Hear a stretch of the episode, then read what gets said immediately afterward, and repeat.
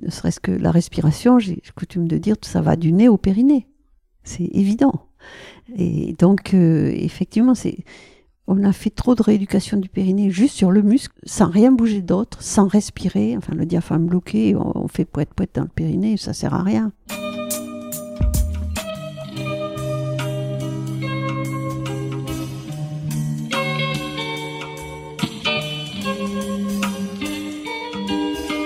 Bienvenue à tous sur Et surtout la santé, votre podcast lyonnais qui décortique des sujets de santé avec des spécialistes, avec des sportifs professionnels et parfois avec des patients aux histoires extraordinaires. Aujourd'hui, nous sommes à Paris avec Bernadette de Gasquet, une femme dont le nom vous est probablement familier, car elle est notamment l'auteur de nombreux livres autour du monde de la maternité.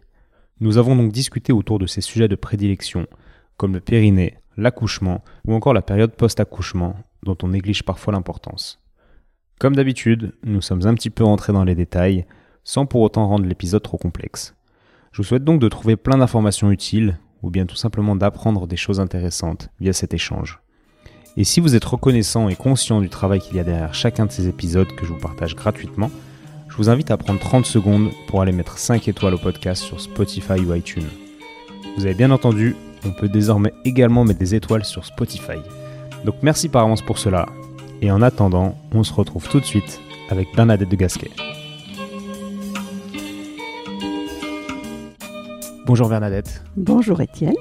Merci de me recevoir dans votre joli studio parisien. Euh, on a de la chance, il fait beau.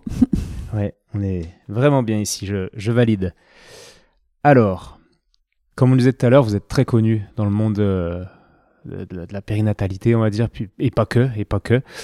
On va voir, mais peut-être qu'il y a des gens qui ne vous connaissent pas. Oh oui, il y en a beaucoup. Sans doute. Oui, bien sûr. Donc, pour ça, il faudrait que vous vous présentiez. Alors, si, admettons, on se rend compte, je connais rien de vous, on se rend compte pour la première fois, je vous demande, bah, enchanté, euh, qu'est-ce que vous faites dans la vie? Qu'est-ce que vous me dites? Eh bien là, aujourd'hui, je fais effectivement beaucoup de yoga. Euh, c'est la base de ma pratique et de, de ce que je connais au niveau corporel. Euh, et essentiellement un yoga pour des gens. Des gens qui ont parfois des problématiques particulières. C'est pas du yoga pour du yoga, pour faire joli, pour faire des postures acrobatiques. J'ai trouvé cet outil extraordinaire qui s'adapte à tous, à tous les moments de la vie. Donc évidemment, j'ai beaucoup travaillé sur la maternité puisque c'est par là que j'ai commencé moi-même.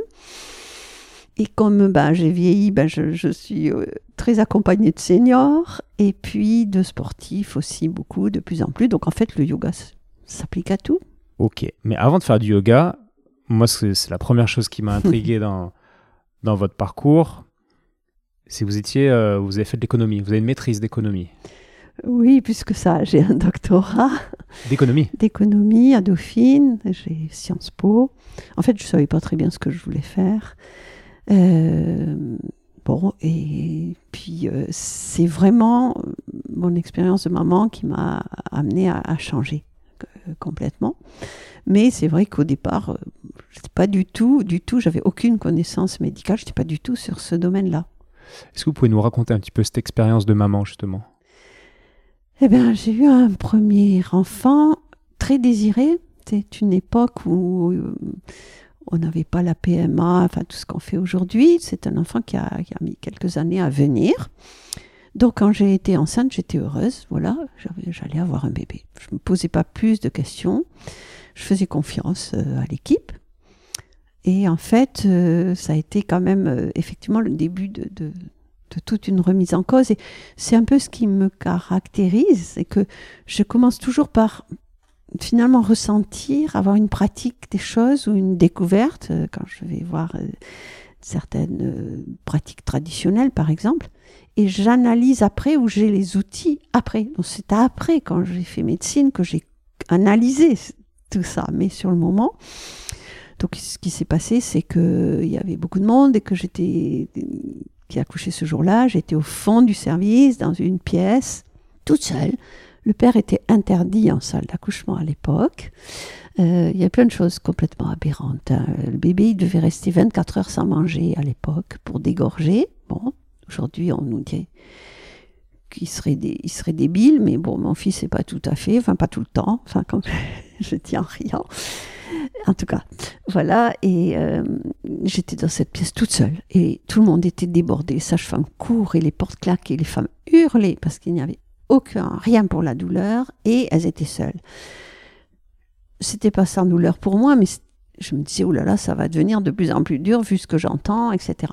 Et les sages-femmes venaient m'examiner tout- toutes les heures. Mais elles étaient tellement pressées, je me disais, c'est pas le moment de, de poser des questions, etc. J'étais sur le côté parce que j'étais mieux sur le côté, mais c'est tout. J'avais aucune préparation, rien. Et tout d'un coup, euh, après toute une nuit, après toute. Voilà, euh, tout d'un coup, j'ai senti autre chose, c'est-à-dire euh, la sensation de la tête du bébé entre les jambes, du bassin, des os du bassin. J'étais toute seule. Il y a un monsieur qui est passé, j'ai des flashs encore. Il avait une blouse grise, anthracite. J'ai dit, monsieur, il faut faire quelque chose, il y a quelque chose de, différent. Il m'a dit, mais, mais, mais, pauvre dame, moi je suis électricien. Et donc, je dis, ben, appelez, appelez quelqu'un s'il vous plaît. La sage-femme est arrivée en courant comme d'habitude. J'étais sur le côté, elle a passé un bassin, un bassin, un urinoir, hein, sous mes fesses. Elle m'a retourné, le bébé est sorti. Et l'élève sage-femme est arrivé en courant avec euh, un rasoir, parce qu'à l'époque, on nous rasait au cas où il faudrait recoudre le périnée. Voilà. Voilà. Et c'était le premier, et comme je savais rien, je pensais que c'était toujours comme ça. Je ne me posais pas plus de questions que ça. Voilà. Et, puis après, bon, ce deuxième, c'était un siège, et un siège, ça doit aller vite.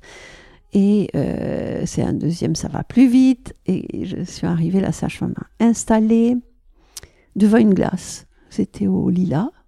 Et on se regardait accoucher. Il y a des modes comme ça en obstétrique.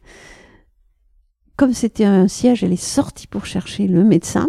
Et j'ai vu arriver dans la glace à toute vitesse euh, un petit paquet. C'est un siège euh, décomplété, c'est les fesses qui arrivent, c'est pas les pieds. Et euh, j'ai vraiment cru qu'elle allait tomber de la table. J'ai été toute seule. C'est- j'ai pas cherché, moi, des, situations extraordinaires. Jamais voulu accoucher à la maison ou à- enfin, rien. Ça s'est fait comme ça. Simplement, euh, ben, j'ai ja- j'ai pas poussé. Et, vraiment, j'avais peur qu'elle tombe, quoi.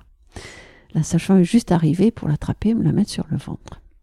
Et c'est après que j'ai appris que normalement, enfin, je devais pas être tout à fait normale, puisque normalement, il faut s'entraîner, bloquer, pousser, il faut travailler ça. Et moi, j'ai pas poussé. Simplement, ça poussait tout seul d'une manière incoercible. J'aurais pas pu m'arrêter. Voilà. Et donc, c'est à partir de là que une obstétricienne à Cochin me demande de, de travailler sur la douleur à partir du yoga, en me disant, je pense que dans le yoga, il y aura peut-être des choses sur la douleur. Je dis, mais moi, j'y connais rien. Une femme enceinte, il y a des trucs peut-être contre-indiqués. Je, je- je- Dans le yoga, on nous dit rien sur la maternité. Et moi, j'ai peur. hein. Je ne sais pas faire avec les femmes enceintes. Elle me dit, ben, venez avec l'équipe de Bodlock, c'était Bodlock, euh, de sages-femmes. Je convoque les sages-femmes. Vous nous proposez des choses et nous, on fait le tri. Et donc, on, voilà, on est là, on respire, on bascule le bassin, on s'étire, etc. Tout le monde est très content. Mais à un moment donné, les sages-femmes me disent Oui, mais pour pousser, vous dites quoi? Ben, Je dis rien. Euh, pourquoi il faut faire quelque chose? Et là, ça a été un peu le clash. euh, mais non, elle n'y connaît rien, mais qu'est-ce que c'est? Elle n'est pas normale. Enfin, voilà. Et à ce moment-là, je vous coupe, désolé, mais vous avez quel âge? Combien combien d'années d'expérience de yoga? Alors, j'ai commencé le yoga avec mon premier enfant, donc euh, à 74. C'est J'ai noté. so- soixante- fin 73, il était, voilà. Et donc, euh, j'avais, euh, attendez, je, je- rappelle, euh, j'avais 27, 27 ans. D'accord. Donc, euh, je ne suis pas commencée euh, gamine. hein, le- C'est ça qui m'intéresse, parce qu'ensuite vous commencez médecine, mais Oui. bien après encore, on Oui. va y venir. Oui, c'est ça. Euh, en fait, euh, j'aimais pas la gym. Je détestais la gym à l'école. Comme j'avais eu un rhumatisme articulaire aigu, mais qui m'a laissé aucune séquelle, euh, mais ça me permettait d'être dispensée de gym. Parce que je détestais faire le tour de la cour de récré, comme ça, en haletant, tout rouge, c'était débile. J'aimais pas du tout la gym.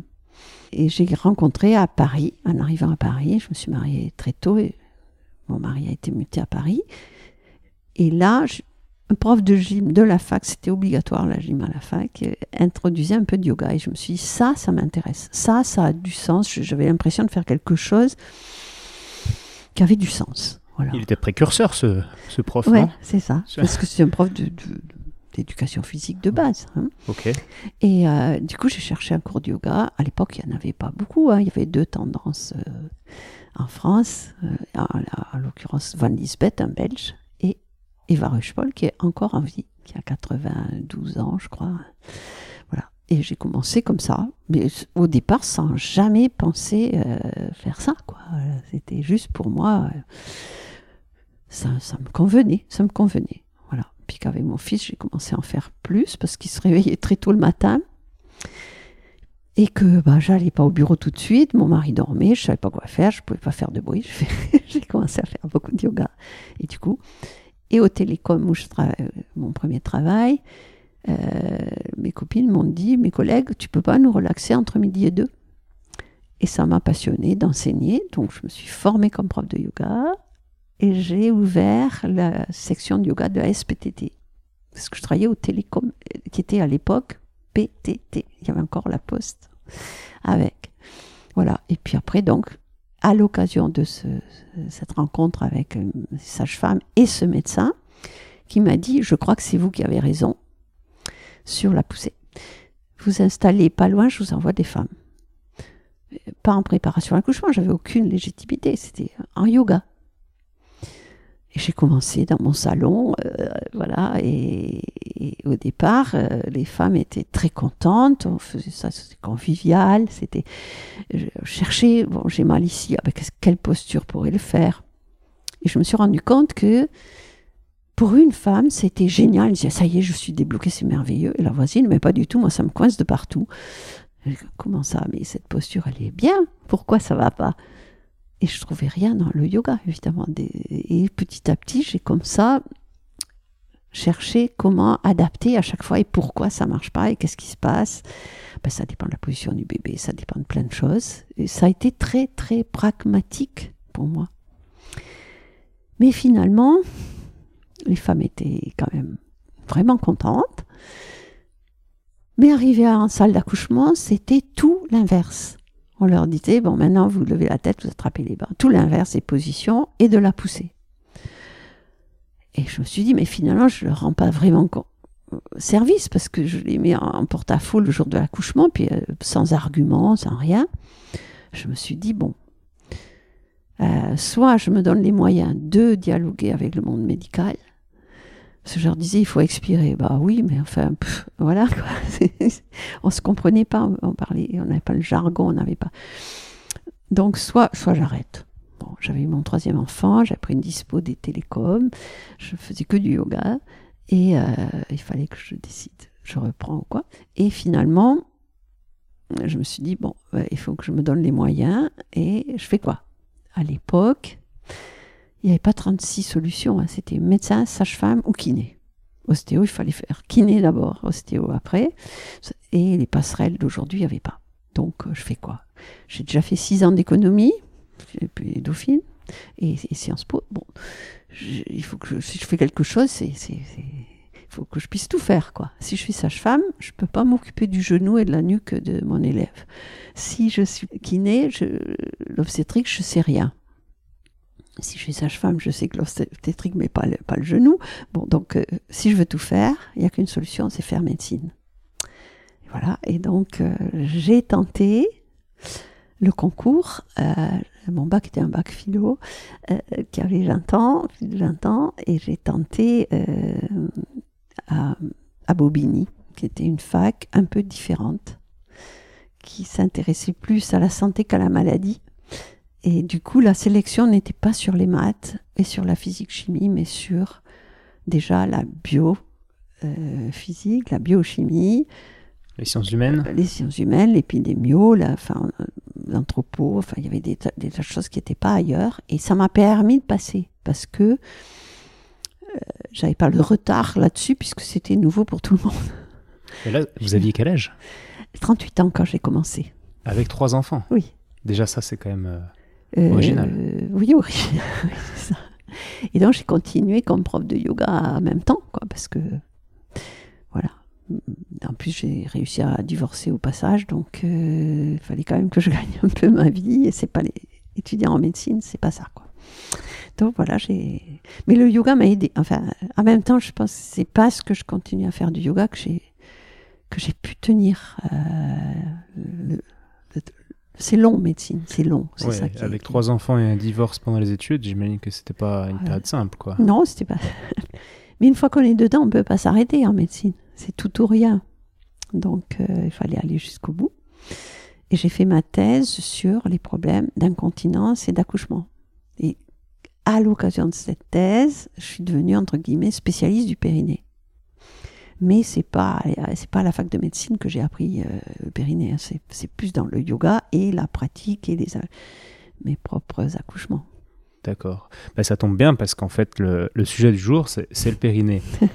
et, et moi, j'ai envie de comprendre un petit peu votre logique autour de cette euh, zone anatomique. J'ai envie de comprendre vraiment comment vous pensez et. Parce que je crois que c'est du bon sens au final. Dans votre livre, Arrêtez le massacre, vous dites des choses qui vont à l'encontre de ce qu'on dit peut-être euh, à droite à gauche, ouais. classiquement. Euh, mais ce que vous dites au final est quand même du bon sens, je trouve. Et j'ai envie de comprendre un petit peu votre, euh, votre raisonnement de manière un peu plus profonde. En fait, c'est du bon sens, c'est de la biomécanique. Et justement, on va, on va voir s'il y a d'autres choses que de la biomécanique. Il n'y a Alors, pas que, mais euh, Ouais. je pars de là quand même, parce que, parce que justement, en maternité, la mécanique ne pardonne pas. Le bébé, s'il n'est pas dans l'axe, il sort pas. S'il est trop gros, il sort pas. Ça passe juste. C'est, on peut pas faire l'économie de faire n'importe quoi au niveau biomécanique. parfait. Et donc, pour commencer à parler de cette zone, est-ce que vous pourriez euh, définir le, le périnée à quelqu'un qui connaît rien? On va dire une femme qui est, qui est enceinte, qui travaille pas du tout dans la santé, elle sait vaguement ce que représente le périnée, mais, mais vraiment vaguement. Comment vous oui, décririez cette est- zone? Alors moi, je préfère la décrire par les fonctions, parce que déjà, alors, la planche d'anatomie, moi, euh, vu euh, mon parcours, j'ai commencé médecine très tard, je regarde une planche d'anatomie, je ne comprends rien. Ça ne me dit, ça ne me parle pas. J'écarte les, cuisses, je, je vois pas ce qu'on me dit sur le livre d'anatomie, quoi. Ça correspond pas. Donc c'est pas comme ça. Moi, j'arrive pas comme ça. C'est comment ça fonctionne, quoi. Et finalement, tout le monde sait beaucoup de choses sur le périnée. Mais on ne sait pas que c'est ça. Donc un bébé, on veut lui mettre un suppôt, il ne sait pas qu'il a un périnée, mais il essaye de, de faire en sorte que on le mette pas. Et le parent, il n'est pas idiot, et il ne sait pas ce que c'est le périnée, mais il essaye pas, il essaye pas de mettre le suppôt quand l'enfant est debout Mhm. Ou les jambes ouvertes ou les jambes écartées. Mhm. Il y a des choses qui, voilà, qui, qui sont fonctionnelles. Et, et donc le périnée, c'est un peu, c'est un abus de langage. Hein. C'est comme le dos, c'est comme l'abdomen, c'est plein de muscles en fait. Euh, mais c'est ce qui permet de retenir, de vider, de laisser sortir et laisser rentrer pour la femme. hein, ou- enfin, en tout cas, euh, il y a toute la partie, en gros, pipi, caca, prout, c'est quand je veux et pas quand je veux pas. Et il y a toute la partie reproduction qui passe quand même par là. Et sexualité génitale, parce que sexualité peut être plus large que, que dans le périnée. Mais voilà, donc que ce soit les hommes, les femmes, les enfants, les, animaux, le pape, tout le monde a un périnée qui, qui est là pour faire que bah, ça rentre, ça sort, je retiens ou pas. Il y, a, des animaux qui sont capables de se retenir, d'autres pas. Euh, et l'enfant ne peut pas, le bébé, il n'est pas mature, mais, mais en tout cas, il- il- quelque part, il trouve un peu comment se débrouiller avec son périnée. Et, c'est chacun avec son périnée. Parfait. Donc, pour, pour le comprendre un peu plus, on va parler bah, des, des dysfonctions, pour, pour comprendre aussi la fonction, et des, et des fuites urinaires qui touchent, euh, je crois, plus de 40%, vous dites, des femmes, surtout après l'accouchement, des femmes de moins de 40 ans. Je crois que j'ai noté la statistique, mais euh, Oui, oh, les statistiques, 50%, elles sont, bon, euh, bref, statistiques, énormément de femmes. euh, euh, sont sans arrêt re- remises en cause. Et, enfin, moi, dans, dans ma thèse, par interrogatoire sur des femmes qui avaient eu un premier enfant déjà, c'était des multigestes, euh, c'était plus de 50% qui avaient connu des épisodes. Ça ne veut pas dire que c'était très grave et très permanent, mais voilà, à l'occasion d'une bronchite, à l'occasion d'un sport, à l'occasion. Voilà. Et euh, maintenant, je sais par. euh, pour avoir travaillé avec l'INSEP que chez les, sportifs qui n'ont jamais accouché, c'est c'est 60% et jusqu'à 80% dans le trampoline. Donc c'est quelque chose qui est, qui est tellement fréquent qu'on se dit, ben, est-ce que c'est vraiment pathologique? Quand c'est tellement, quand on est à 80%, enfin, sur des femmes jeunes. qui Quelle est la réponse à cette question? Est-ce que ce n'est pas physiologique au final? Alors, ce n'est pas physiologique, mais c'est euh, c'est quand même, voilà, encore une fois, très mécanique. La vessie, c'est une poche souple, pleine de liquide. Le bouchon, il est en bas, et il y a toutes les pressions au-dessus. Si le bouchon est un peu faiblard, si on l'a mal fermé, euh, il suffit de peu pour que ça déborde, quoi. C'est pas une pathologie qui est forcément suite à un traumatisme. C'est un peu inhérent à la dipédie et chez la femme en particulier, parce que le durée est très très court. Et qu'elle subit des pressions abdominales que les hommes subiront jamais lors de la grossesse et de l'accouchement. Donc, euh, je dis pas que c'est physio, je dis pas qu'il faut se résigner, je dis juste que il faut intégrer ça comme une prévention à faire systématique. Tout le monde peut être concerné, que ce soit la constipation, le port de charge, les sports, les, efforts, la toux, enfin voilà quoi. Donc, on va se servir de, ces, de cet exemple de l'incontinence urinaire et des fuites urinaires à la suite du premier accouchement pour essayer de comprendre euh, vos pensées sur le sujet. Donc, si on prend déjà 100 femmes qui souffrent, qui sont embêtées par ces fuites urinaires après l'accouchement, est-ce que combien auraient pu éviter d'avoir ces problèmes-là ou alors éviter d'être vraiment embêtées par ces problèmes si elles avaient connu, si elles avaient été un petit peu dans la prévention pendant l'accouchement, avant, etc. Vous voyez ce que je veux dire? C'est pas facile hein, comme question. Euh, C'est-à-dire que je ne peux pas répondre combien, euh, évidemment, puisqu'on est dans la prévention. Et la prévention, difficile à évaluer. Euh, mais c'est vrai que il n'y a pas d'éducation périnéale avant le premier bébé. On considère qu'un périnée intact, il fonctionne bien que tout va bien. Donc on s'en occupe quand il y a déjà un problème. Et c'est un peu pour ça que bah, finalement, la France a été réputée pour ses, ces avancées sur le périnée ont rééduqué tout le monde, mais ça voulait quand même dire qu'il y avait besoin de rééducation. Hein. Donc la prévention, elle existe très peu en fait, très peu.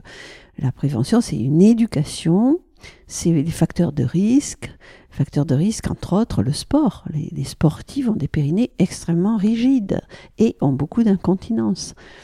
Donc on considère que voilà une femme qui est sportive, c'est bien, elle bouge, elle connaît son corps, etc. Mais ça suffit pas. Et donc, c'est, il n'y a pas de bilan périnéal, il n'y a pas assez ça. Et comment se passe un bilan? Si, si, admettons, je suis une femme sportive Mhm. euh, avec un périnée très dur et je viens vous voir et je vous dis Bernadette, j'aimerais euh, mettre les chances de mon côté, éviter les problèmes, j'aimerais être un petit peu dans la prévention. Je compte avoir un bébé dans n'importe quoi, dans, dans un an. Qu'est-ce que je peux faire euh, dès maintenant pour euh, anticiper un peu? Ben déjà, il faudra euh, ressentir dans quelle position ça contracte plus, ça détend plus, si c'est plus tendu à droite, à gauche. Il y a, il y a quand même un, un bilan de, de justement de l'état des lieux à faire et trouver des exercices qui vont permettre justement finalement de détendre parce que le plus souvent le problème c'est c'est pas tellement de- la faiblesse du périnée c'est au contraire des, des- des trop fortes tensions et qui empêchent le bassin de bouger aussi. Donc si le bassin bouge pas, on pousse. Si on pousse, on fait tout descendre. On se bat trop sur le muscle. Et en fait, c'est le muscle, c'est ses insertions, c'est la mobilité. Et quelqu'un qui est trop en rotation externe tout le temps a forcément un périnée extrêmement rigide.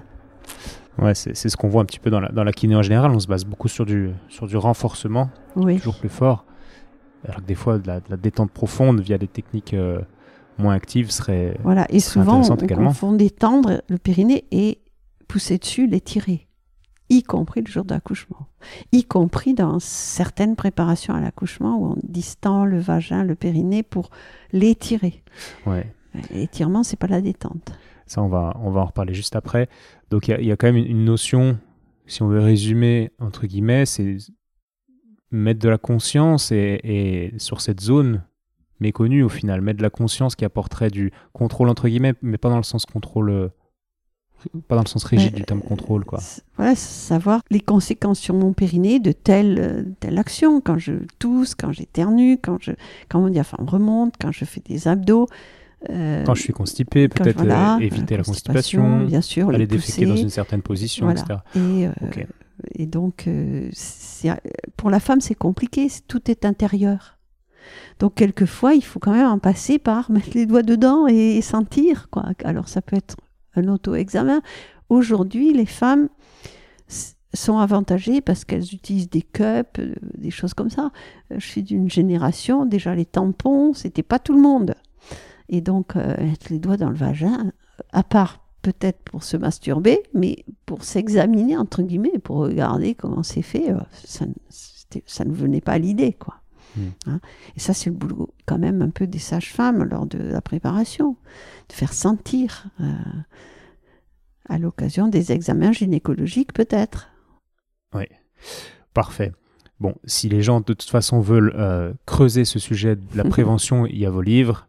Euh, il y a aussi, euh, vous connaissez le charme discret de l'intestin, j'imagine Oui, bien Forcément, sûr, que bien c'est sûr, bien intéressant. sûr, bien sûr. Euh, C'est mais pas, pas tr- très pratico-pratique en revanche.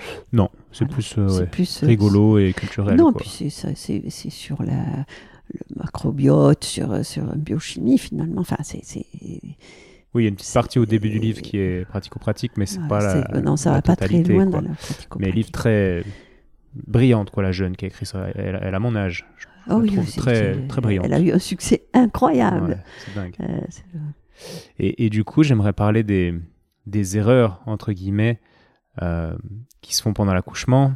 Donc, euh, votre discours, je l'ai quand même un petit peu examiné, puis je viens de le. Euh, Parlez-nous un peu de ce réflexe expulsif. Qu'est-ce qu'un réflexe expulsif lors de l'accouchement? Et allez-y, je vous lance là-dessus, puis on va, on va continuer après. Normalement, on ne doit pas pousser. C'est l'utérus qui pousse son contenu comme le rectum pousse son contenu, la vessie pousse son contenu. C'est pas la vessie qui sort, c'est pas le rectum qui sort. C'est prévu, hein, le programme est prévu. Et l'utérus qui se contracte pour ouvrir le col et pousser le contenu vers le col et vers le bassin. La puissance de contraction de l'utérus euh, à l'expulsion, c'est 40 kg de force. On pourra jamais faire ça en- en volontaire. Et c'est une, c'est une force qui est au fond de l'utérus et qui pousse vers la sortie. Même si je suis euh, à la limite euh, à l'envers, ça pousse quand même. C'est pas la gravité qui fait descendre les bébés, hein, sinon ils seraient tous dehors. Euh, c'est une illusion, ça. C'est l'utérus. Et donc le problème, c'est que si on, on fait pousser volontairement, activement, quand c'est pas le moment, c'est comme si je vous dis aller à la selle alors qu'il n'y a rien dans le rectum. C'est c'est idiot. Et donc on descend l'utérus, le bébé, la vessie, etc. Alors que quand le réflexe est là, il n'y a rien à faire, rien. Et que c'est forcément un expire, une femme qui, accouche sur un réflexe normal, on l'entend, on entend. C'est pas, c'est pas, ouais, c'est pas bloqué poussé, c'est un expire freiné très puissant qui, voilà, qui remonte tout, sauf le bébé qui ne peut plus remonter parce qu'il est fixé aux épines. Mais si c'est avant, quand on expire, on remonte l'utérus et le bébé. Donc, j'ai j'ai beaucoup parlé de la poussée à un expire, mais si c'est trop tôt, ça marche pas. On remonte le bébé. Exactement, parce que comme tout réflexe, il faut il faut qu'il soit déclenché par quelque chose. Et donc, Oui. c'est ce passage, il faut attendre que le bébé soit assez bas euh, et que ses pariétaux, vous dites, s'engagent au niveau de De Des- épines sciatiques. Pas le sommet, les pariétaux. les pariétaux. Et donc, il faut pas pousser trop tôt. Si on Ouais. pousse trop tôt, on, on casse en fait ce, ce réflexe. Quoi. On se met Ouais, dans un mode automatique, alors que dans un mode non Euh, de contraction volontaire, alors qu'il faudrait déclencher entre guillemets du coup l'involontaire. c'est ça. Et souvent, quand on perturbe un réflexe, il marche plus après. Exactement. Voilà. Et ça, c'est très intéressant. Et donc, ce, ce réflexe expulsif, quelles sont les choses à faire pour, pour, euh, pour l'avoir Donc, attendre, ne pas forcer Voilà. trop tôt. Alors, ne pas pousser l'utérus avec le bébé, euh, permettre que ce bébé descende. Parce que si on, on bloque les épines, il ne peut pas les franchir. Donc il y a la position qui intervient. La position compte beaucoup. Bon, mais c'est vrai que parfois, il y a une urgence. Il faut quand même jamais oublier qu'un accouchement, ça peut être une urgence et que parfois il faut sortir ce bébé. Il faut le sortir. Tant pis. On tire, on pousse, on coupe, on fait des choses qu'on n'a pas envie de faire, euh, mais il faut le sortir de là vite. Bon, là, c'est un autre problème. Euh, mais souvent, il y a, enfin, pour moi, c'était inconcevable qu'il y ait 90% des bébés qui soient vraiment en danger euh, au premier accouchement. Ça, c'est pas possible. En ait 10% peut-être. Plutôt 10% que 90%. Mais où il y a besoin, il y a un problème. Mais sinon, c'est pas normal qu'on soit obligé de pousser, pousser, pousser, pousser euh, comme ça euh, sur tous les accouchements. Donc c'est qu'on n'a pas permis le passage des épines, ça peut être beaucoup la, position, mais ça peut être aussi justement au premier enfant, le, bassin n'a jamais bougé comme ça. Et, et les muscles du périnée n'ont jamais été étirés comme ça, surtout les muscles sur les côtés, les iliococcygiens entre autres. Et les, les ischio-coccygiens qui bloquent les épines. Donc s'ils sont très forts, ces muscles, très fermés, le bassin ne s'ouvre pas. Et là, vous voyez ou pas l'intérêt de l'ostéopathe et de l'ostéopathie? euh, Oui, évidemment. évidemment. Euh, alors, je vais, je vais être un peu provoque. Euh, je vais beaucoup, beaucoup dans les pays où il reste des traditions. des traditions bah, d'obstétrique en main nue. Voilà, qui ont permis à des femmes de, survivre dans des conditions difficiles. et donc, elles savent faire énormément de choses, hein, euh, les matrones. Et euh, quand je les vois faire, je dis c'est de l'ostéo. C'est de l'ostéo. Complètement intuitive, complètement. Euh, qui est, d'autant plus efficace, je dirais, que qu'elle accompagne une physiologie. Elles ne pas ostéopathes. Quand vous êtes tout cassé de partout, elles ne sauront pas faire. Mais là, il s'agit juste d'aider la physiologie. Et là, elles sont, elles sont extraordinaires. Et en particulier, ensuite de couches, c'est extraordinaire ce qu'elles font. Et chaque fois, je dis, mais c'est de l'ostéopathie. Ouais, c'est pas provocateur ce que vous dites. ça, ça me va. voilà. Donc, effectivement, je veux dire, il y a, comme je vous l'ai dit, la mécanique, elle est là. Et il faut aider. Et, on peut ouvrir un bassin, évidemment, en appuyant où il faut. Hein. Soit, soit j'ouvre en haut avec, en appuyant sur le trochanter, soit j'ouvre en, en bas en appuyant sur les iliaques. Euh, je, voilà, il y a des choses qui sont voilà, très très mécaniques et qui vont aider. Mais franchement, on fait juste ce qu'il faut pas, quoi. En fermant tout, en poussant de haut en bas. Il y a aussi, alors là, on parle de, enfin, vous parlez de, de ce qu'on peut faire pendant l'accouchement, mais pendant la grossesse, on peut faire aussi. Je pense, en tant qu'ostéo, qu'il y a beaucoup de travail à faire de la même manière qu'on va travailler sur le diaphragme, dont on va parler juste après, diaphragme abdominal, on peut travailler sur le périnée et, et lui apprendre, entre guillemets, à se détendre. Lui qui a qui est peut-être en tension depuis des années, quoi. Ce qui sera utile derrière pour la. oui, mais c'est parce que pour moi, il faut travailler sur les, pas seulement sur le muscle, mais sur les insertions. Et les insertions, c'est le bassin. Ouais, il faut travailler sur le bassin, il faut travailler sur le. Vous connaissez les, quatre diaphragmes, la vision euh, oui, technique des quatre diaphragmes en ostéo? Je trouve que c'est une des choses, alors j'aime pas dire technique parce que c'est plus une philosophie que, de la technique, mais c'est une des choses les plus essentielles pour moi d'avoir cette vision des quatre diaphragmes et travailler le, du crâne au, bassin pour libérer le périnée en fait correctement. Ben c'est, oui c'est, la globalité c'est bon. Euh, ne serait-ce que la respiration j'ai coutume de dire ça va du nez au périnée. C'est évident. Voilà. Et donc euh, effectivement c'est on a fait trop de rééducation du périnée juste sur le muscle sans rien bouger d'autre sans respirer. Enfin le diaphragme bloqué on, fait poète poète dans le périnée ça sert à rien. Et donc c'est, beaucoup travaillé sur euh, voilà, sur les insertions et donc sur la mobilité du bassin, la mobilité sacroiliaque, la mobilité, euh, alors la symphyse, peut-être un peu différent, mais ça joue avec le, sacroiliaque en particulier. Et la sacroiliaque, c'est... La base. Oui, alors euh, je suis dans le DU de mécanique obstétricale et le patron du DU dit haut et fort que le bassin ne bouge pas.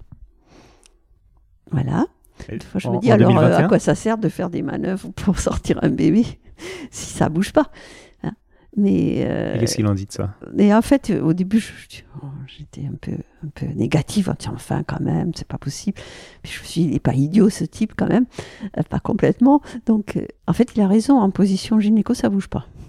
Parfait. On en vient à ce que Ah. je voulais qu'on aborde. Et voilà. Et donc, c'est c'est ça qui est un peu dommage, c'est que on apprend la, la mécanique obstétricale avec une seule position.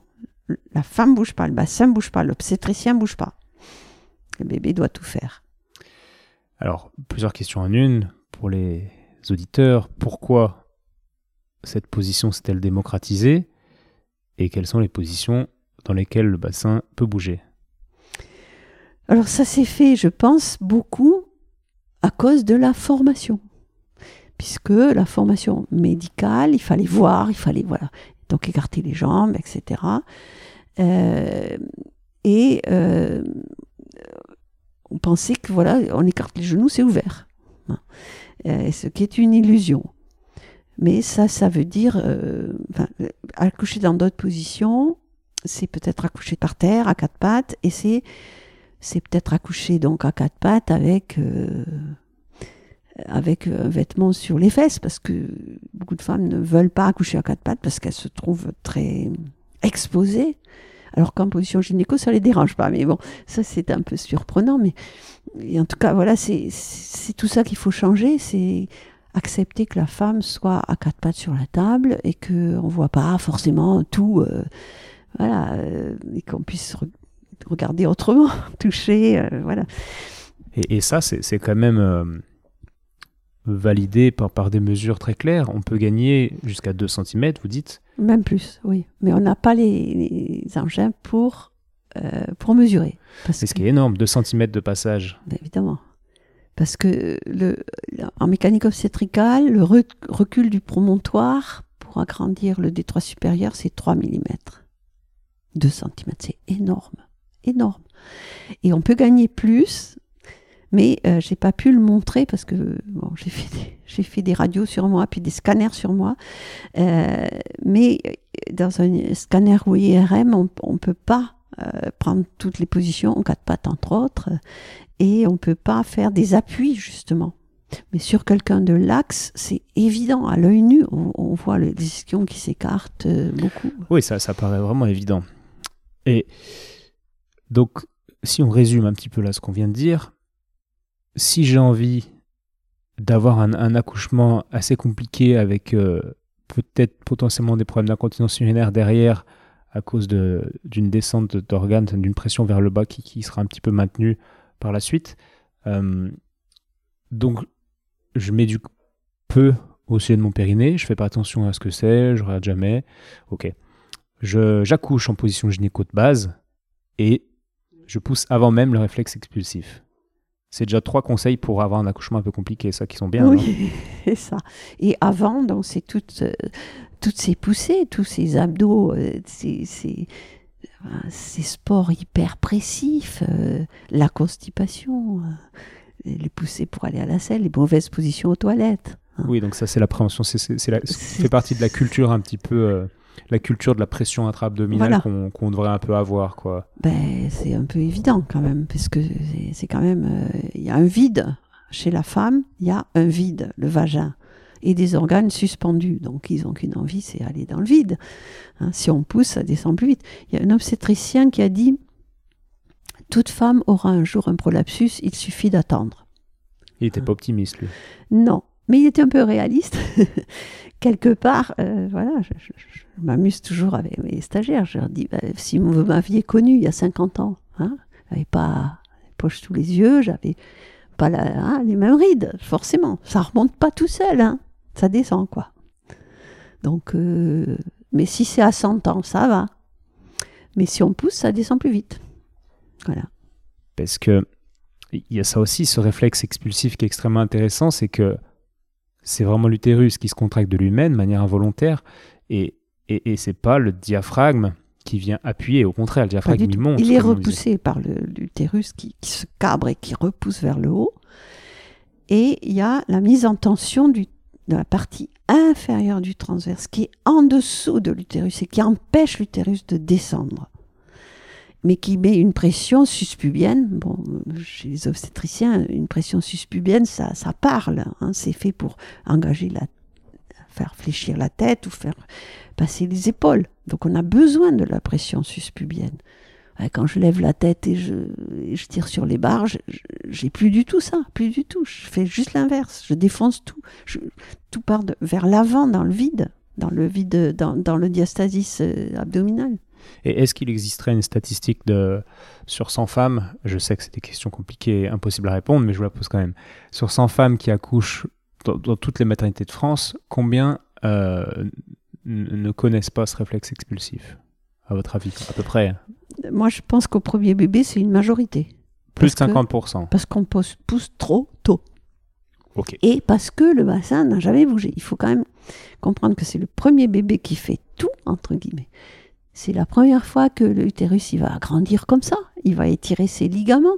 Il fait 40 fois sa taille à, à terme, l'utérus. Les abdos s'allongent de 15 cm. les seins se développent. Enfin, tout, tout se joue un peu au premier. Deuxième, c'est déjà euh, le passage est fait, comme on dit. Et donc le premier, la descente, c'est long dans le bassin, c'est long, c'est évident, parce que c'est la première fois que les os doivent bouger comme ça, les muscles périnéaux, surtout sur les côtés, doivent s'étirer comme ça, ils l'ont jamais fait. Et le deuxième bébé, dès qu'il s'engage, il descend d'un coup. Il descend d'un coup parce que, euh, le, pa- voilà, Passage est fait. Passage est fait. Mémoire tissulaire, ah oui, et, c'est- euh, logique. Et comme je dis souvent, le deuxième bébé, il est plus gros, mais c'est comme sur les skis, les plus lourds arrivent plus vite en bas. Si il n'y a pas d'obstacle. Ouais. Et, et ce réflexe-là, il y a une, euh, une peur, c'est un grand mot, mais on se dit que si on utilise la péridurale, potentiellement, on va être euh, tout endormi et il va pas euh, être provoqué. Contredisez-moi. Alors coup. oui, oui, complètement. C'est quelque chose qui me dérange. J'ai jamais eu de péridurale. Ça n'existait pas pour mes deux premiers enfants. Euh, troisième, j'ai juste dit si j'ai une césarienne, je veux absolument une péridurale. C'était quelque chose de génial quand même sur les césariennes. C'était, c'était vraiment, euh, il faut pas cracher dans la soupe, quoi. C'était un vrai progrès. Bon, je n'ai pas eu besoin, etc. Mais euh, je suis pas, voilà, je suis pas contre la péridurale. C'est, c'est un peu énervant. C'est, je, je fais du yoga, donc je dois être végétarienne, je dois méditer, je dois boire, boire que des tisanes. Non, c'est Ah, pas vous- ça. Vous buvez pas que des tisanes? Je bois pas de tisane, mais j'aime bien la bière. Ah oui. Et un peu de vin rouge aussi. Mais bon, vin rouge. Non, mais voilà, c'est c'est- c'est- c'est une espèce d'a priori comme ça. Tu, es, tu fais du yoga, tu es contre la péridurale. Non. Et c'est pas à moi être contre ou pour. C'est un outil, si on en a besoin, bon, qui est de mieux en mieux maîtrisé. Mais euh, ça n'a jamais empêché le réflexe expulsif pour la bonne raison qu'il existe chez les gens dans le coma, sous les, les gens sous anesthésie générale, c'était même une méthode d'accouchement, la toulousaine. On anesthésiait au dernier moment une âgée de 3 minutes juste pour la sortie du bébé. Et chez les tétraplégiques qui accouchent sans rien faire, sans rien sentir, voilà. Et d'où vient l'innervation? Alors, quel est, le- quel est le nerf qui, qui participe à ce, à ce mécanisme? Sur, bah, c'est l'innervation de, de, de- de l'utérus. Ouais, mais ouais. Et, et euh, ils sortent d'où ces nerfs? Alors, c'est un peu une colle, excusez-moi. Ah non, mais c'est bien Très, très bonne, mais Même les experts peuvent, ça, avoir des cols, et ça, c'est bien de le montrer, oui, je trouve. donc c'est, il doit y avoir une origine sacrée, je pense. hein. Mais euh, oui, euh, mais Parce que je me c'est- disais, n'y a-t-il au pas, n'y a-t-il pas une il y origine vagale? Oui, c'est ça, c'est ce que j'allais dire, c'est que il y a forcément un lien avec le nerf vague, forcément. Mais alors, je, je saurais Mais le nerf vague, je le vois pas descendre si bas. non, il ne descend pas si bas, Ouais. c'est par le diaphragme, je pense. aussi. On, on va creuser la question. Alors, les, les contractions utérines, par exemple, se déclenchent beaucoup sur massage de l'utérus, un massage, stimulation, massage remontant, et beaucoup par la fausse inspiration thoracique. Donc, par l'oxygénation aussi. C'est-à-dire, quand il y a une hypoxie, il y a contraction de l'utérus. Donc, il y a. c'est Peut-être un, réflexe intrinsèque. euh, c'est un peu tout ça. Ouais. Et euh, ce réflexe, euh, voilà, c'est- c'est la péridurale, les premières péridurales qui étaient très très fortement dosées. eh ben, on se retrouvait avec des. On accourait parce qu'on n'entendait plus le cœur du bébé au monitoring et le bébé était entre les jambes de la femme. Elle l'avait pas senti, mais il avait eu lieu. Hein. Et c'est même post-mortem. Au moment de la mort, les sphincters lâchent, les réservoirs se vident, le diaphragme remonte, les narines se pincent. Hein. c'est toute la ligne. Et euh, la bouche s'ouvre, les sphincters s'ouvrent, et si le, col est ouvert, le bébé sort. Donc c'est pas la péri qui empêche le réflexe, et ça m'énerve un peu qu'on culpabilise les gens qui prennent une péri, etc. C'est juste que on va pas chercher de position antalgique, on va prendre les pires des postures, d'ailleurs avachi, demi-assise, demi-assise c'est la pire, qui bloque tout, et on va pousser euh, alors que euh, c'est pas le moment, quoi. Ouais, c'est bien, ça nous donne beaucoup de beaucoup de comment dire de, de, vraies idées là tout ce que vous dites. C'est très clair. Je pense que les gens vont apprendre beaucoup de choses là. Rien que là si, si les gens s'arrêtent là ils auront appris des choses moi j'ai une petite il y a de la recherche à faire oui bien sûr. une question pour faire une pause dans toute cette technique. Euh, dans votre livre Alto Massacre du, du Périnée alors le titre c'est peut-être pas ça. Périnée arrêter le massacre? Voilà. En fait moi ce, qui, ce que j'ai remarqué j'avais hâte de vous rencontrer parce que là je vois une femme douce bienveillante Et, dans le livre, votre vocabulaire est quand même assez euh, directif. vous employez l'impératif beaucoup, faites ci, faites ça. Il y a beaucoup d'encadrés où c'est marqué arrêtez le massacre, le mot massacre qui, qui, est fort. Quoi. Et la question, c'est d'où vient cette, euh, cette force, cette volonté de montrer qu'on ne fait pas bien les choses, mais vraiment de manière assez, assez rigide, j'ai l'impression. Alors, ça ne correspond pas à ce que je, à ce que je vois là. Et, vous pouvez m'expliquer un petit peu cette... Oui. Euh, alors, en fait, euh, c'est venu du premier livre, Aldomino, Arrêter le massacre. Et c'était, c'était juste, j'avais fait une communication dans un, congrès d'urologie. Et euh,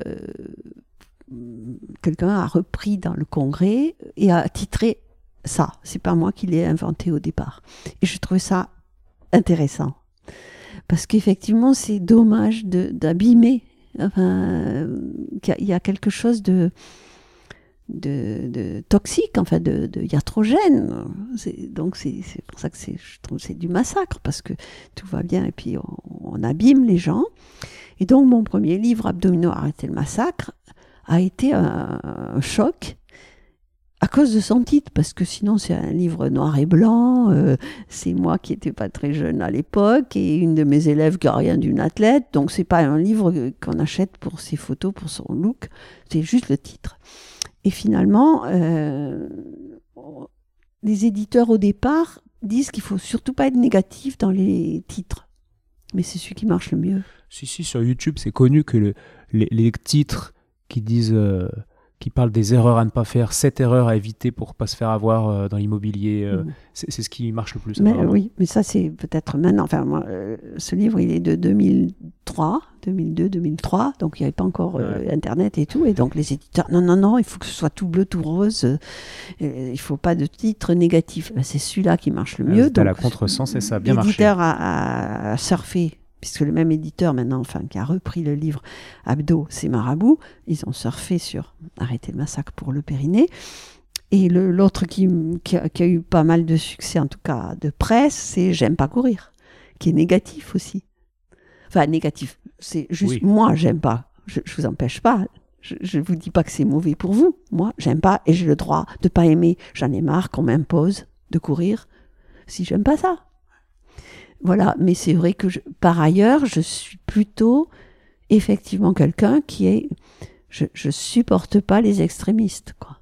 Et c'est pour ça que je vous dis, ben, la péri, il faut arrêter de culpabiliser les femmes qui, en ont besoin.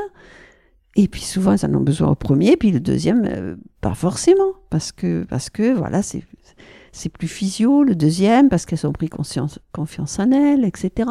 Mais aujourd'hui, je, râle un peu quand je vois toutes ces femmes qui se font des cinémas euh, et qui se s'auto-évaluent. ah, j'ai réussi à, sans péridurale. Bon, ouais, bah, as de la chance, quoi. et et, c'est. Alors après, je, péridurale, tout de suite, c'est moins bien. Forceps, je suis nulle. Et alors, césarienne, je suis, vraiment archi nulle. Mais enfin, c'est pas un examen, quoi. Et souvent, quand ces mamans me racontent ça comme ça, et devant les autres, Je leur dis, mais rassurez-moi, vous l'aimez quand même, votre petit, quoi. Parce que c'est quand même ça qui est important, c'est avoir un petit, un enfant en bon, état. Euh, donc, euh, voilà, je suis s'il y a des erreurs, enfin des, des, des, des, gens malveillants dans la médecine, et il y en a, mais il n'y a pas que ça quand même. Toutes les sages-femmes ne sont pas euh, prêtes à attendre pas les femmes pour les découper en morceaux. C'est pas vrai, c'est pas vrai. C'est bien.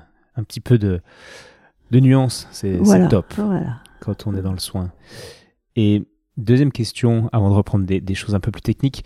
euh, vous faites quand même les choses en grand. Vous avez formé des gens dans le monde entier. Là, on est dans votre centre à Paris, qui est plus grand que ce que je pensais. Euh, vous pourriez faire votre job euh, dans un petit cabinet ou une petite salle, un petit studio de yoga, tranquillement, sans en parler à grand monde.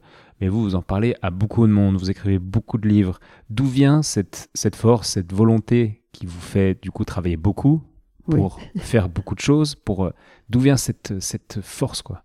J'aime cette écri- envie aussi. ouais, voilà, j'aime écrire, j'aime transmettre, j'aime que les gens comprennent. Je- ça- quand j'ai compris quelque chose, j'ai envie de le dire à tout le monde. c'est comme ça, quoi. C'est et bon, le studio, enfin à Paris, euh, j'ai commencé dans mon salon. hein, euh, avec des bouts de moquette et effectivement c'est quand mes filles sont venues euh, renforcer l'équipe qu'elles ont commencé à faire un site à faire voilà à faire un développement et euh, leur projet, c'est que ça me survive, que, que, ce- que ce que j'ai pu faire continue. Donc il faut le diffuser quoi aussi. Et donc elles sont, elles m'aident un peu. euh. Alors je- moi je suis pas encore réseaux sociaux, c'est c'est trop. euh, c'est pas ma Pas encore. Génération. Vous allez vous y mettre ou? Comment? Vous dites pas encore C'est-à-dire c'est prévu on- que tu on- n'est pas très présent sur les réseaux sociaux. J'ai- J'ai un- une presse euh, impressionnante, papier. Les journalistes m'adorent. Parce que, euh, en fait, je, je réponds tout de suite. Ils m'envoient un papier, je corrige tout de suite. Je, je- je- voilà. Donc, euh, mais côté réseaux sociaux, on- n'est pas parti là-dedans. Et, et- et pour moi, c'est c'est pas ma culture au départ. Voilà. Donc, on, on y vient un peu, on est obligé. Mais il y a le projet de vos filles qui, qui est euh, que, que votre enseignement survive. Oui. Mais c'est le vôtre aussi, du coup, vous avez quand même cette volonté que votre enseignement perdure une fois. Oui, Oui, quand même. parce que je pense quand même qu'il s- qu'il est bénéfique. J'espère. Voilà, j'y crois.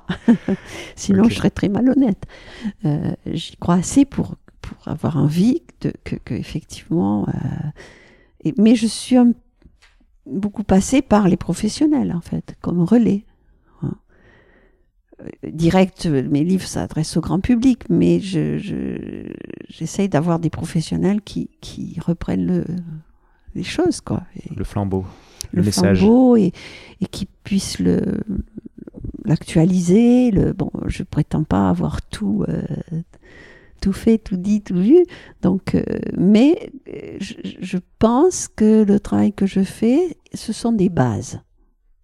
Et, et ces bases sont assez biomécaniques, donc pas très elles, elles vieillissent pas dans le temps. Enfin, je veux dire, on a les, Ève a dû accoucher à peu près comme moi. Enfin, donc euh, ces bases-là, après, elles peuvent être utilisées enfin, avec d'autres choses, avec d'autres approches complémentaires, mais, mais la base euh, mécanique, elle reste. Bien sûr. Ok. On en revient à, à la technique. on a parlé de l'accouchement. Le bébé il est, il est sorti. On, on s'est mis dans la bonne position. Le réflexe s'est fait opérer euh, parfaitement. Il est sorti. En post-accouchement, est-ce que vous pouvez, pouvez pardon, nous parler de l'importance des six premières semaines et de l'idée que vous partagez dans, dans votre livre, euh, l'idée que c'est criminel de mettre les femmes debout trop vite comme, comme ça se fait? Est-ce que vous pouvez nous parler de tout oui, ça? parce que ça, c'est un de mes combats. Euh, combat sur les positions d'accouchement, la poussée, et puis après, combat sur les suites de couches. Et pendant très, très longtemps, j'étais toute seule là-dessus. Il n'y avait rien d'écrit, il n'y avait rien. C'est bonjour bébé, au revoir madame, revenez dans six semaines. Rééducation, ça commence à six semaines. Mais ces six semaines-là, euh, on lui dit rien. Et dans les cultures traditionnelles, tout se joue dans les six premières semaines. Mais quand je dis tout, c'est tout l'avenir gynécologique, y compris la ménopause. C'est quoi les cultures traditionnelles exactement que vous avez étudiées bah, euh, je, ne sais pas, le Maghreb, l'Afrique, le Japon, le... enfin il y en a un peu partout des choses qui restent. Et vous voyez des similitudes entre toutes ces oui, cultures évidemment, partout. Quoi. Je vais au Japon, je retrouve la même chose qu'au Maroc, dans le désert. C'est quand même bizarre, elles font la même chose. Elles referment le bassin pareil. Elles font... Voilà, chez les Inuits, enfin... Euh, j'aime beaucoup l'anthropologie. Je ne suis pas anthropologue, c'est-à-dire j'ai pas j'ai un regard un peu différent. C'est juste, euh, j'essaie de comprendre ce, qu'elles font, ce que font, parce que c'est souvent des femmes. Et, euh, et vraiment, c'était la partie complètement négligée de l'obstétrique.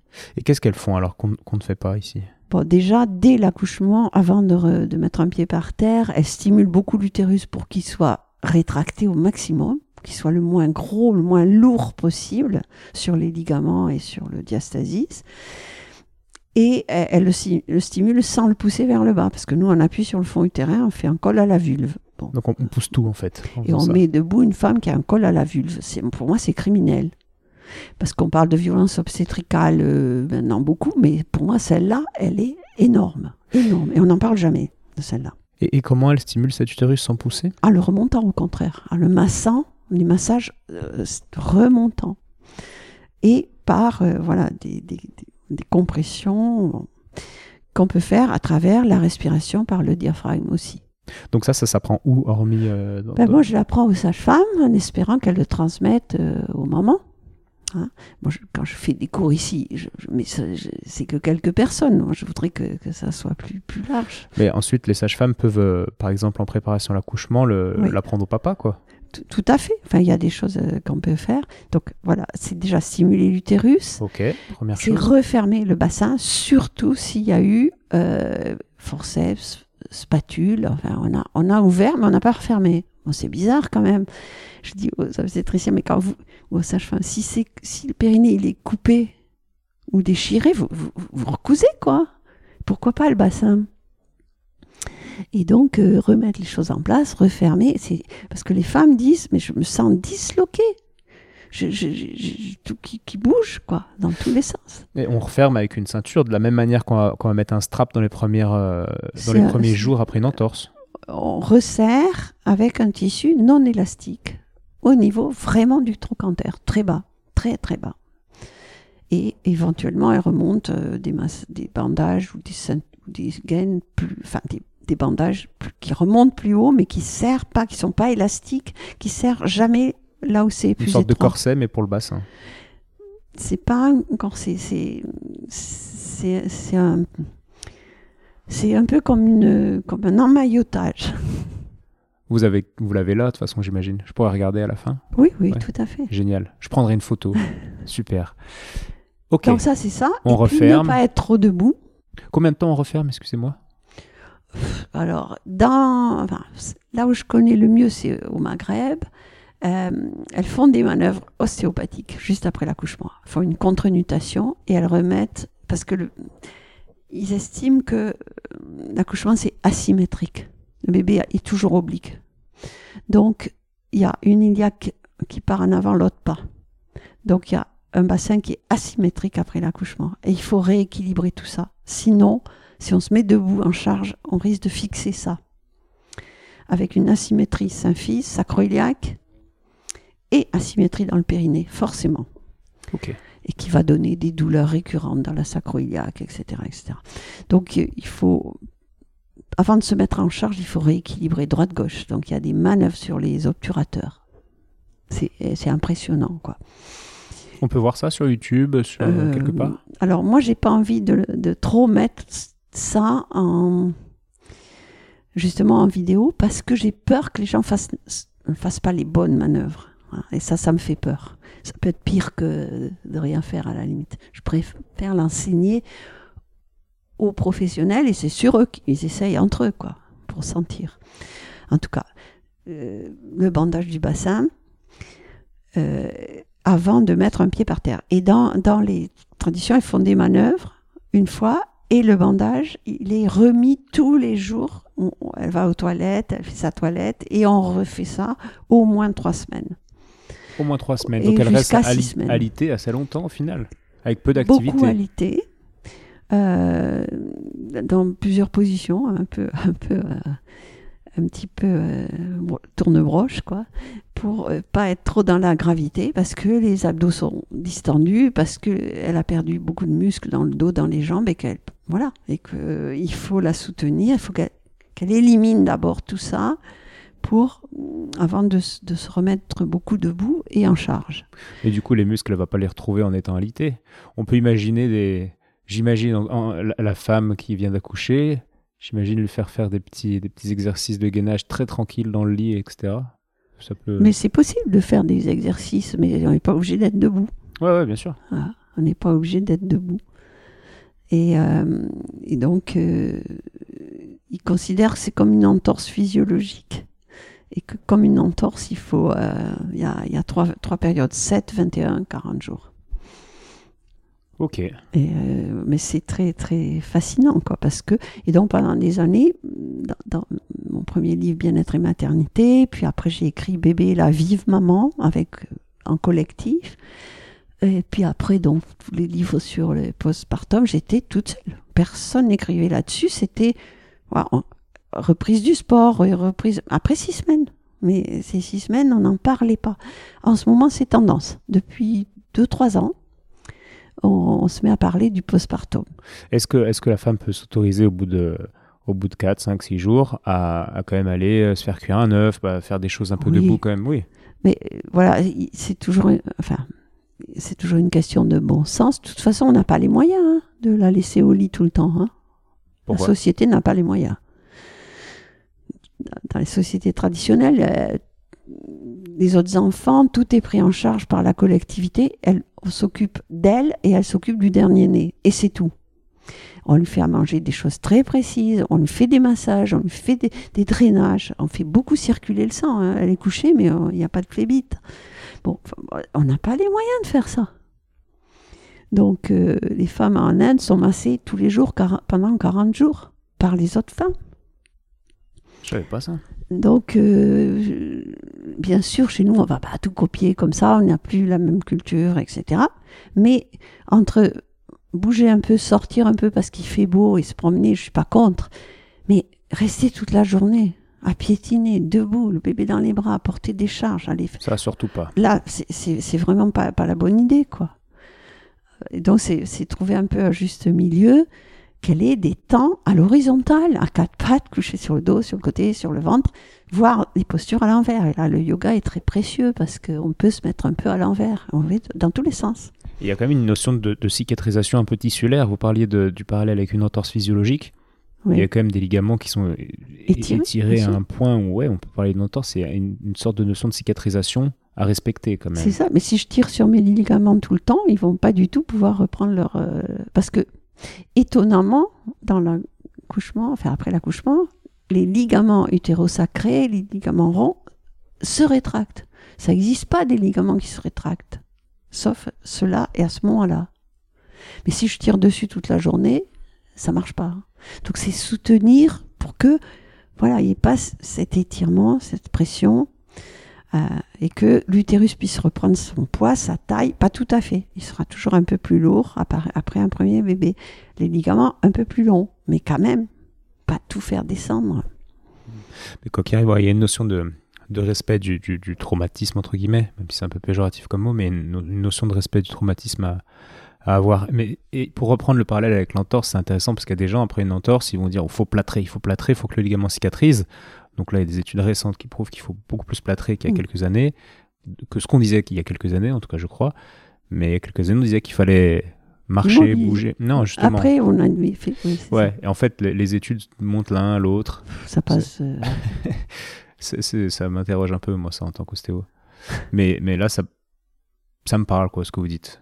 mais mais euh, c'est physio. En fait, c'est du bon sens, dire, ouais, on ouais, attend ouais. simplement que, que les choses se remettent euh, avant de, de, de- de les forcer dans- autrement, quoi. C'est juste ça, quoi. Attendre que ça se remette. Du bon sens, parfait. La rééducation, ça, c'est un sujet aussi qui vous intéresse beaucoup. Vu l'étape où on en est, là, on a passé l'accouchement. Il y a cette rééducation qui est.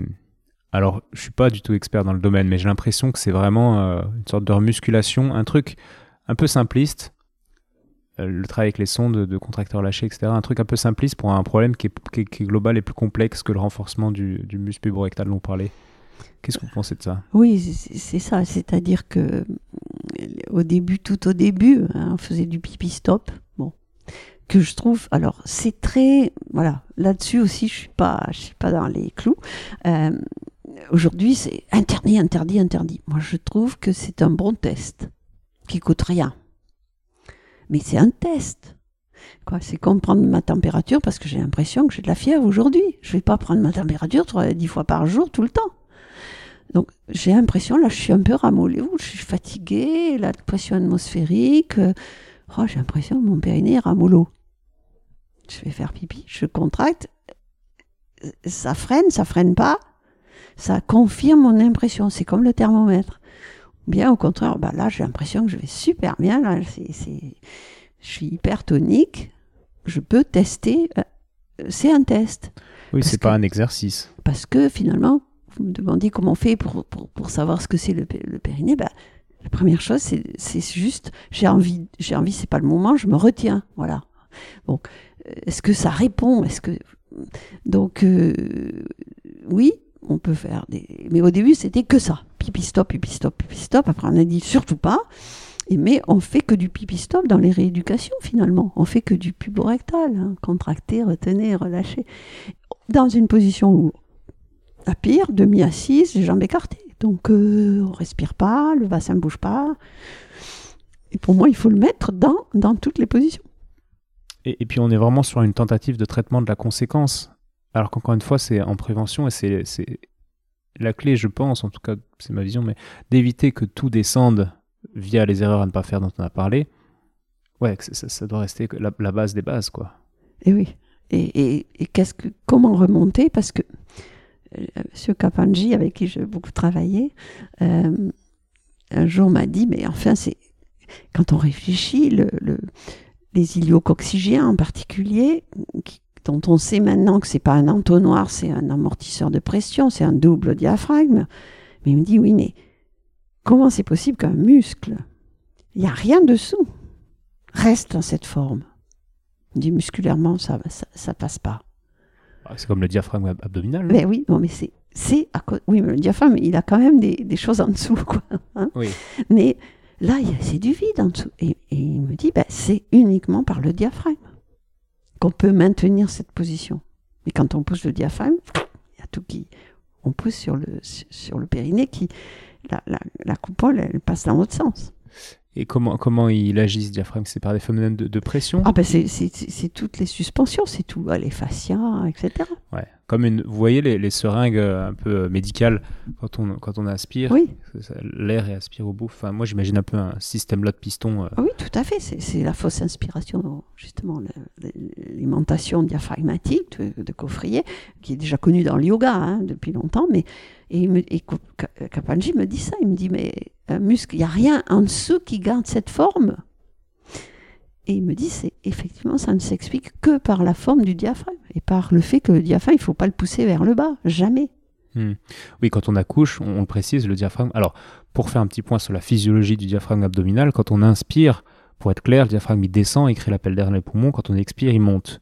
Et c'est un peu contre-intuitif de dire que quand on accouche, on a envie de dire, ben, il faut inspirer, enfin, faire descendre le diaphragme, alors que non, en fait, il faut le faire monter. Et sur l'expiration, oui. qu'on sera le plus efficace. Vous pouvez développer juste un petit peu cette idée?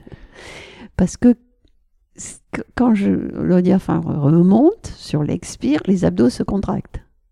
Donc ça, ça, ça, rajoute à, l'utérus, ça le verticalise et ça, le, ça fait une ceinture autour de l'utérus. Ouais, ça, ça, voilà. ça le dirige. Donc ça augmente la pression, mais ça descend pas le, le contenu, le contenant. Ouais, il y, a un peu euh, cette espèce. Vous voyez dans les métros euh, mm. au Japon, quand ils n'arrivent pas à passer, cette espèce de. Il y a des mecs qui, qui, bourrent tout le monde, puis ça fait un peu cette image-là, je trouve, euh, d'appuyer sur l'ensemble. Ben oui. Et donc, le, le, on peut sentir très bien dans le vomissement, dans l'éternuement que ça serre très très fort le bas du ventre et ça pousse vers le haut, mais ça relâche le périnée. Et, s'il y a quelque chose qui sort, si j'ai une gastro, euh, ça va sortir. ça sort vers le haut, ça sort vers le bas. Et, mais je descends pas l'estomac avec, je suis en train de vomir, mon estomac il reste en place, enfin il sort pas, il, ni vers le haut. Voilà, c'est juste euh, ce lien entre le diaphragme et quand on regarde les animaux mettre bas et tout, on voit très très bien, ils poussent jamais vers le bas. C'est top. Je crois que les messages que je voulais faire passer en vous en parler, au final, enfin, oui, bah, sont passés quoi. Je crois que tout est clair là. En tout cas pour moi c'est très clair tout ce qu'on tout ce qu'on a dit. Je sais pas si vous vous avez des choses à à rajouter. Alors euh, c'est juste que je voudrais pas qu'il y ait trop l'image négative voilà que ça fasse trop peur quand même. Euh, c'est vrai que globalement, il y a quand même. Je dis la nature, elle est bien faite. Elle n'est pas parfaite. C'est ça qu'il faut juste se dire. Elle n'est pas parfaite. De temps en temps, il y a des loupés. Euh, mais euh, elle est quand même assez bien faite. Et je voudrais pas que les gens soient complètement paniqués, que qu'ils aient l'impression qu'on peut rien faire. Et c'est pas tout à fait vrai. Mais c'est vrai que il y a des choses qu'il faudrait éviter quand même et qu'on peut éviter. C'est vrai que je me suis dit ça en lisant votre livre, je me suis dit, wow, il y a quand même beaucoup de conseils, ça paraît compliqué. Ça... On, a envie de corticaliser un truc qui est en nous, mmh. alors qu'il faut bien se rappeler que on corticalise des, des concepts, mais qu'on a déjà en nous, donc c'est plus pour faciliter quelque chose de d'involontaire, quoi, au final, de physiologique. Vous êtes d'accord? Euh, je... C'est-à-dire que votre livre, il est quand même, quand on le lit, on se dit, il y a beaucoup de conseils à appliquer, il faut pas que je fasse ci, il faut que je fasse ça, etc. Donc on intellectualise beaucoup de choses mm. qui sont pourtant en nous et, qui sont en nous de manière innée, quoi. Vous voyez ce que je veux dire? Oui, alors, euh, je, je, sais pas, c'était pas mon souhait d'avoir d'intellectualiser dans le bouquin, c'est pour...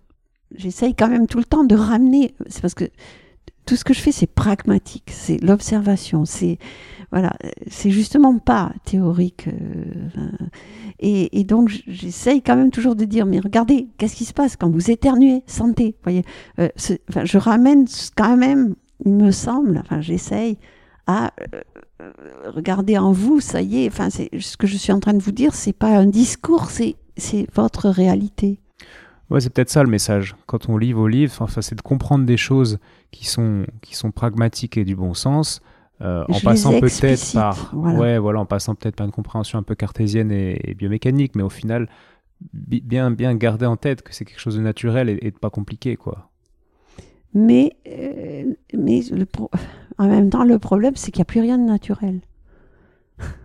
Parlons-en de ce problème. C'est ça. Donc, euh, de temps en temps, je vois des femmes, des couples qui sont un petit peu abîmés parce qu'on leur a dit mais oui, il n'y a pas de problème, vous allez sentir, vous allez trouver, vous allez trouver. Et puis ils n'ont pas trouvé. Hein. Et là, ils se sentent vraiment nuls. Quoi. Euh, on est tellement déformés par nos assises, par, euh, par, plein de trucs, que retrouver euh, cette physiologie, c'est pas gagné quand même. C'est vrai. On, on en parlait avec Jacques Casterman, que, qui est un podcast que je vous conseille d'écouter. Je lui parlais du chien. Je disais, mais regardez par exemple le chien. Et il me dit, mais un chien, c'est pas un chien. En fait, le chien, c'est un chien qu'on a élevé. C'est plus le chien, le vrai chien sauvage. Euh, et, nous, il fait le parallèle entre, avec nous, humains, qui sommes au final euh, dressés par une société, par, euh, par des médias, enfin par plein de trucs, quoi. Donc c'est peut-être pas si simple, comme dit, de non, se et c'est pas simple. Et, comme j'aime bien aller voir ailleurs, je, suis toujours interpellée par le côté culturel. Au Japon, par exemple, on ne se mouche pas. Comment ils font? C'est très c'est dégueulasse. Mais c'est vrai que c'est dégueulasse. Quand vous êtes là quand leur voisin chinois il crache par terre ah euh, mais je veux dire ça envoie des miasmes partout. C'est un peu dégueu quand même. Quand on a vraiment le nez encombré puis qu'on y va à fond. Eux ils, font ils avalent tout et nous on trouve ça dégueulasse ça fait un peu bizarre quand les premières fois un peu bizarre et nous, on trouve ça dégueulasse. Bon. Et quand, je ne sais pas si vous connaissez les techniques euh, respiratoires de postio, par exemple, pour les bronchiolites, pour les bébés. Je ne connais pas. Hein, et ben c'est, ils bougent tout pour que le bébé ravale comme ça. Et en fait, c'est une technique de kiné, de, de respiration. Voilà. Donc, euh, chez eux, c'est naturel. Chez nous, ça l'est pas du tout. Et c'est difficile. De-. Et quand ils, quand ils toussent et qu'ils ont un glaire qui remonte, ils ravalent aussi Ou ils crachent? Ils ravalent. Ils crachent pas. Non, non, les Japonais ils crachent pas. On mange même pas dans la rue. Donc, euh, c'est. C'est intéressant. Et les masques, il y a longtemps qu'ils les portent pour protéger les autres. hein. C'est pas. Voilà. C'est. C'est vrai qu'on se, s'est toujours un peu moqué des Chinois, enfin des Asiatiques, parce qu'il n'y a pas que les Japonais, pour le coup, qui portent des masques tout le temps. Ben, c'est- ils protègent, euh, ils protègent les autres. maintenant, on, Hein, c'est- on fait pareil. voilà. Mais voilà. Donc, euh, le naturel, compter sur euh, le naturel, alors qu'il n'y a plus rien de naturel, c'est compliqué quand même. Je trouve qu'il faut aider un peu à le retrouver. Quoi.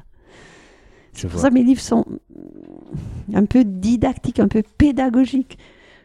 Parce que j'ai envie de- que les gens comprennent, comprennent. Je n'ai pas envie d'arriver avec une nouvelle théorie, comme ça, qui sort de je sais pas où. Je veux qu'ils comprennent comment moi j'ai réussi à sentir ça, donc eux aussi devraient pouvoir y arriver à le sentir. Et...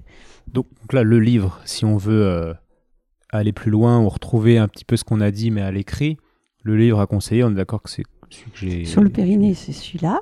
Le Périnée a arrêté le massacre. Et il y a, des, il y a un DVD, télé- un film, un Ouais, film pas encore vu ça, ouais. télé- téléchargeable, personne ne le voit. Non, mais c'est vrai. Et, et parce qu'on ne peut pas mettre de DVD dans les livres parce qu'il y a un problème de TVA qui n'est pas la même, il faut aller chercher. On télécharge, c'est gratuit. Il y a des images. Il y a les images à l'intérieur. Quand je- j'ai mis ma fille dans une IRM, quand on voit le diaphragme qui bouge, tout ce qui bouge en dessous, jusqu'au périnée. Bah, tout, ouais, nous, on, on a, on a cette image du rein en ostéo, on nous montre les reins qui bougent Mm. sur son rail qui est le psoas, et, et c'est ça, énorme. on le voit très très bien. On voit les psoas, on voit les reins qui bougent. ouais, Ça, c'est vraiment important de voir ça, je crois. Et, et, euh, du coup, bah, les fascias, forcément, ils sont là. Forcément. Si, si mon diaphragme bouge, euh, tout ce qui est en dessous bouge. Et au-dessus aussi, d'ailleurs. Donc, euh, donc c'est, oui, ce livre, il faut, il faut aller voir le DVD. Enfin, les, Ok, donc on- téléchargeable, ça vaut, ça vaut la peine. Euh, et réécouter le podcast peut-être deux fois Voilà, pour bien intégrer. Puis c'est déjà bien. c'est pas mal, oui. Moi, j'ai enquêté sur le sujet auprès d'autres personnes. Et Mhm. puis, euh, ouais, dans six mois, je pense qu'il y aura une, une banque de podcasts qui, sera, qui pourra, comment dire, donner vraiment beaucoup d'outils et de, de connaissances sur le sujet aux gens, je pense. Donc, c'est top. Merci. Ben, merci à vous. On, on- on s'arrête là. Il est tard, puis on va le manger. On est vendredi? Non, on est samedi? Non, vendredi. On est vendredi. Oui. Bon, fin de semaine. On va, on va rentrer, puis euh, c'est ça. on se croise peut-être euh, à l'occasion. Oui, c'est possible. Si vous revenez, vous, vous revenez à Paris. Oui, régulièrement. Je passerai vous dire bonjour. Merci beaucoup, Merci. Bernadette. À bientôt. Au revoir.